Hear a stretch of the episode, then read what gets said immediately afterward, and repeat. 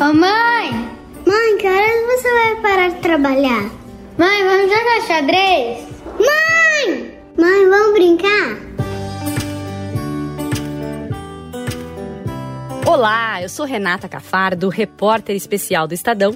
E esses que vocês ouviram agora são Antônio e Estela, os meus filhos, fazendo o que eles fazem o dia todo, toda hora. Me chamar. Mãe! Eu e eles estamos aqui hoje porque este é o Estadão Notícias Especial, em homenagem ao Dia das Mães. Mãe, quero fazer xixi.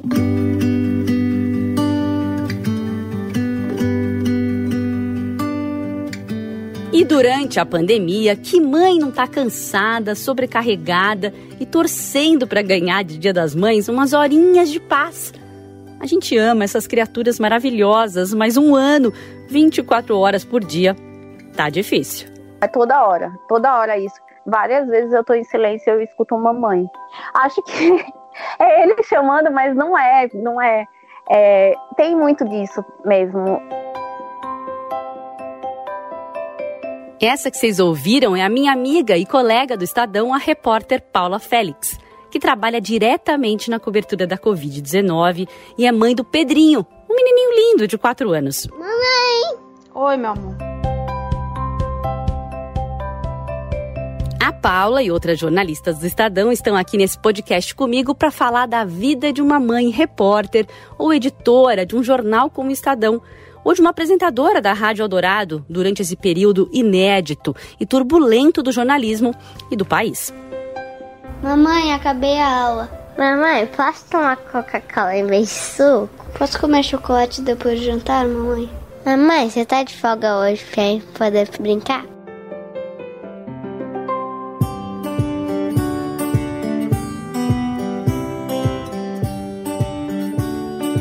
Teve muito bumbum sujo no meio de entrevista, texto escrito com criança pendurada no colo, interrupções sem fim e um trabalho que só aumentou durante a pandemia. Mas um trabalho que a gente faz com muito amor para levar para você a notícia mais bem apurada e com muita qualidade. É muito sofrido, né? Lidar com as mortes todos os dias, que é meio isso que a gente tá fazendo, né, Rê? A gente tá Sim. tá vendo muita tristeza e muita desgraça. E de repente você vê um ser humano florescendo na sua frente, seu filho, é demais. E Sim. eu acho que é por isso que a gente também se culpa e a gente sofre e faz tanto malabarismo para conseguir lidar com o nosso trabalho, que a gente sabe da importância, é, a gente é muito apaixonada por esse trabalho e também já conversamos sobre isso, assim, o tanto que a gente gosta dessa profissão. E de repente tá entre, entre uma paixão e, e, e, o amor da nossa vida, sabe? Então é, é difícil. É um desafio todos os dias. E você teve, assim, também é, momentos em que você está precisando. Porque você lida muito também com o deadline curto, né? Você precisa uhum. publicar rapidamente a matéria. E, e, a criança está te chamando naquele momento em que você não tem tempo, que você tem cinco minutos ali para publicar. É, isso acontece muito, né? Com você, comigo acontece toda hora. então, eu queria saber como é que você lida com isso. Eu já cheguei a gritar: me deixa trabalhar, eu preciso publicar isso agora. É, acontece você enlouquecer desse jeito? Acontece. Acontece, mas é difícil explicar essa urgência para a criança, né? Porque no caso do Pedrinho, eu, eu até evito ficar muito agitada ou exaltada porque ele acha que eu sou o Hulk, né? O, o super-herói bravo.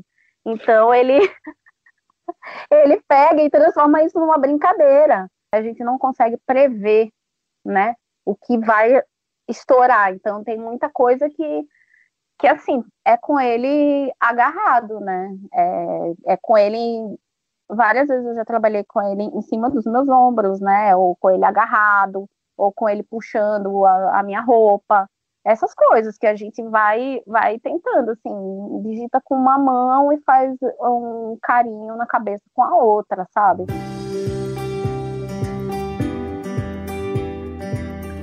Outra repórter do jornal, a Renata Okumura, que assim como a Paula está na editoria de Metrópole, que faz o Rádio News mesmo da pandemia, também contou uma história engraçada. Outro dia eu estava fazendo uma entrevista E eu fico de costas, né, pra, pra, pra minha cama, né? Aí eu vi que a Sofia tava quietinha, eu falei, nossa, eu vou aproveitar, né, pra continuar aqui na entrevista tal. Quando eu desligo o telefone, eu viro e duas paredes inteirinhas rabiscadas. Mas assim, é a parede inteira, de ponta a ponta. E ela ainda fez o favor de afastar o criado mudo para rabiscar atrás do criado mudo. Mãe, mãe, mãe! Mãe, mãe!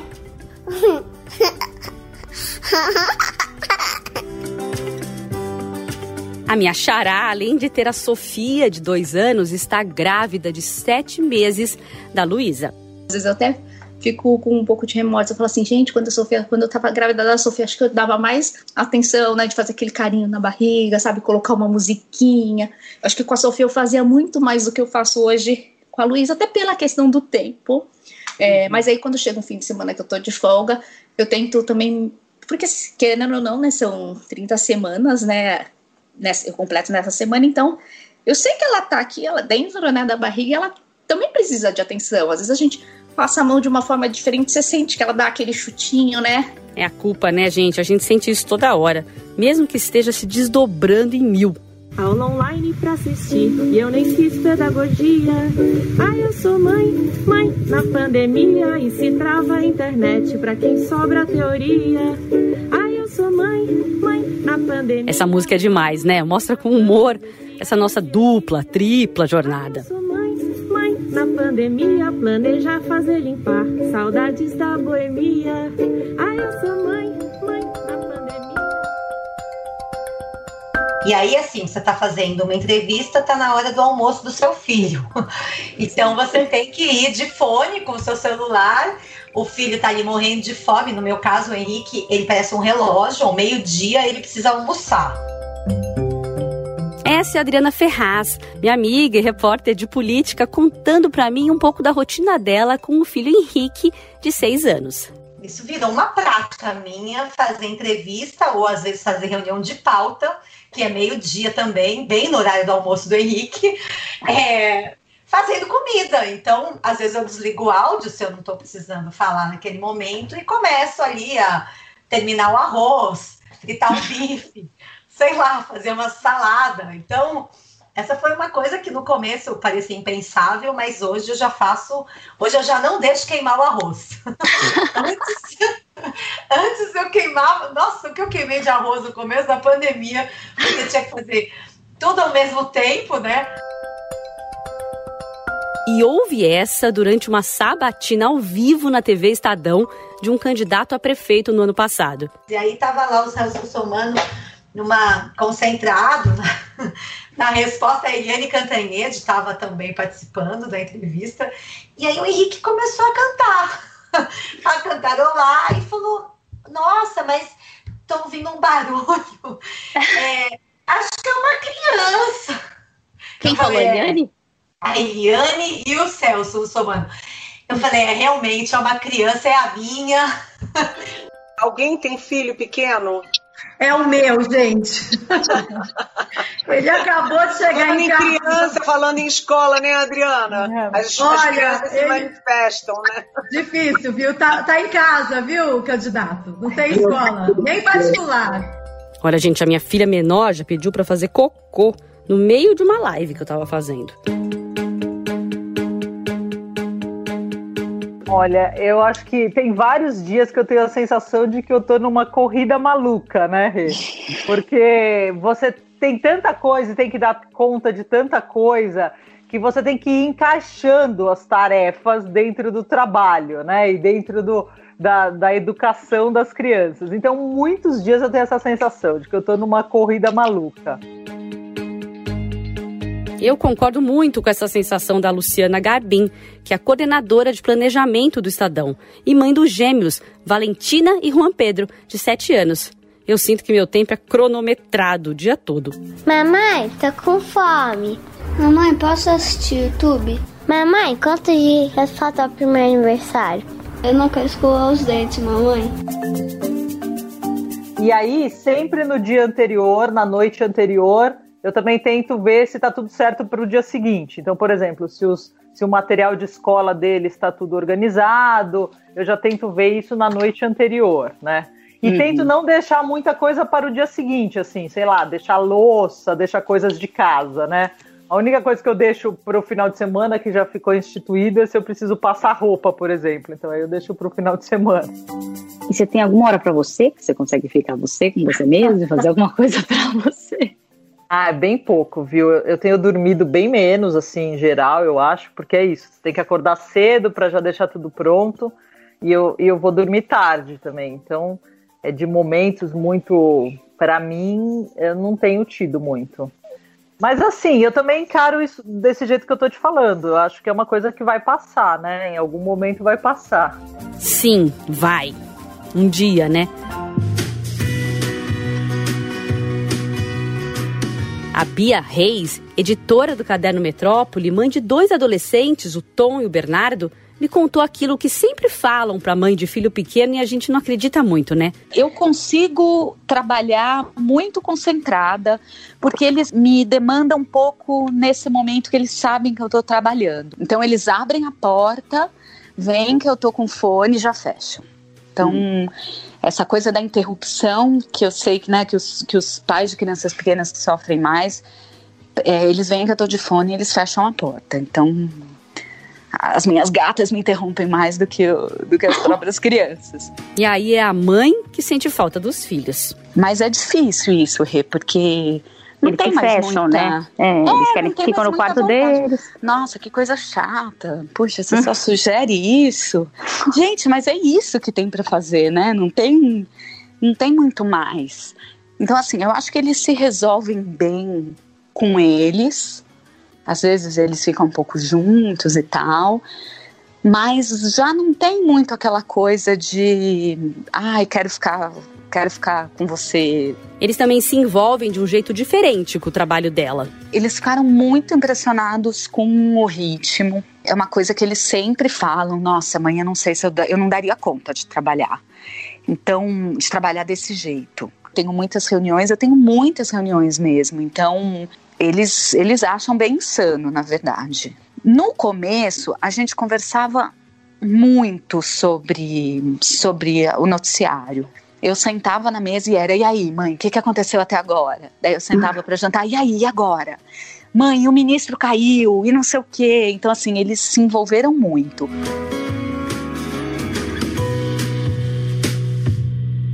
Começa agora, Jornal Eldorado. Demitido após semanas de desgaste com o presidente Jair Bolsonaro, Luiz Henrique Mandetta participou de troca de ministro da Saúde, cargo ocupado agora pelo oncologista Nelson Teich. Deputados dos Estados Unidos votam segundo pedido de impeachment contra Donald Trump, que teve o seu canal do YouTube suspenso.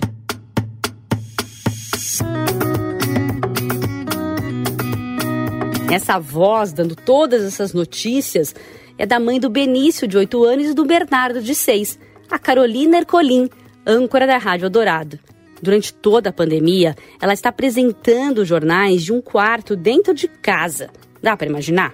Com o tempo melhorou, assim, no começo era mais tenso. Geralmente é, é, no expresso que acaba rolando mais umas tretas, porque é horário que eles estão meio acordadões, assim, ou voltaram da escola, ou estão na aula online, mas já terminaram, e aí estão disputando brinquedo, ou estão sendo chamados para almoçar pelo meu marido e não está rolando.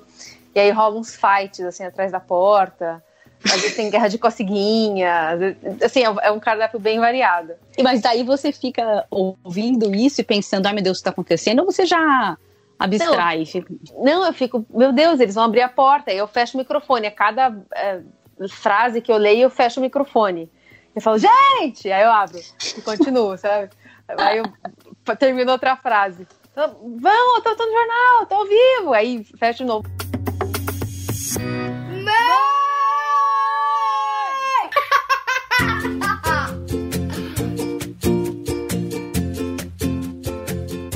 Então, eu estou entrevistando um ministro, ao mesmo tempo que meu, meu filho está pedindo para amarrar o sapato. E, e, e para mim isso é muito difícil, assim. Eu, eu, eu, e, no final das contas eu faço os dois, né? Sim, sim. Eu, entrego os dois. Eu falo, meu, não é possível que eu fiz isso hoje. E, e vai, a gente, a gente vai desenvolvendo outras habilidades, mas claro que é, é cansativo, né?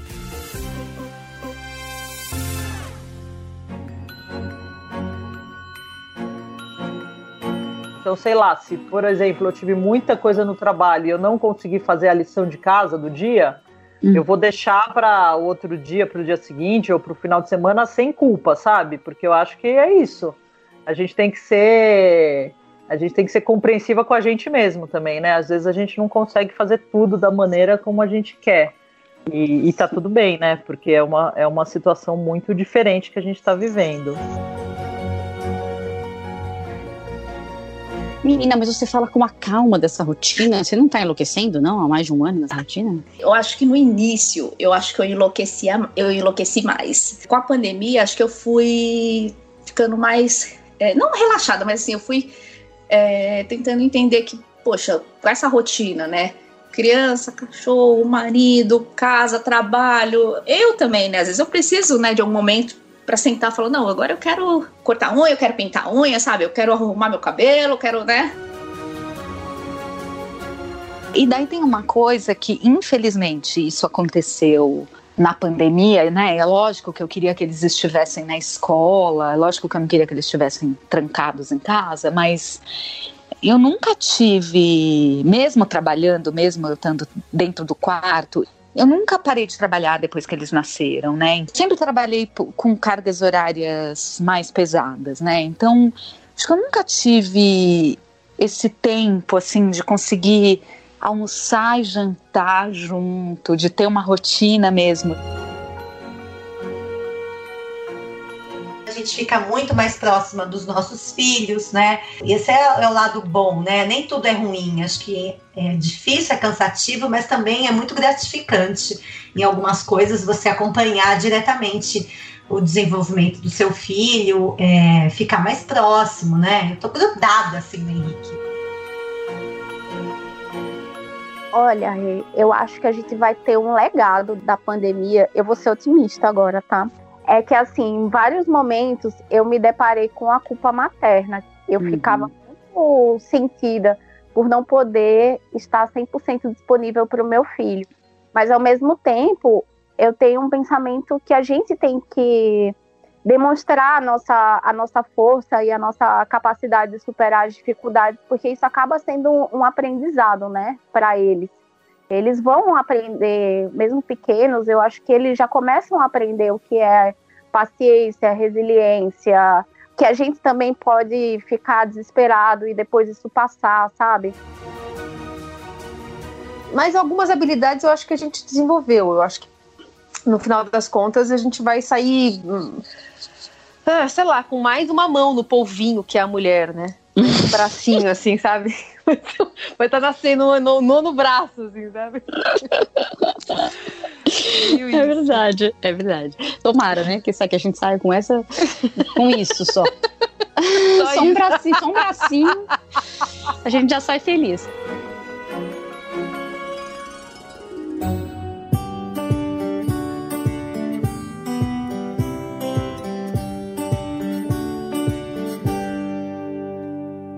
Estadão Notícias de hoje teve produção de Júlia Corá e Ana Paula Niederauer, que fez também a edição e é mãe do Patrick e do Nicolas. A montagem é de Moacir Biasi, o editor do núcleo de podcast é o Emanuel Bonfim e o diretor de jornalismo é o João Fábio Caminoto. Gente, eu tô gravando podcast! Amor, eles não param de falar. Eu dedico esse podcast à Ana e às outras tantas mães maravilhosas que fazem o nosso Estadão.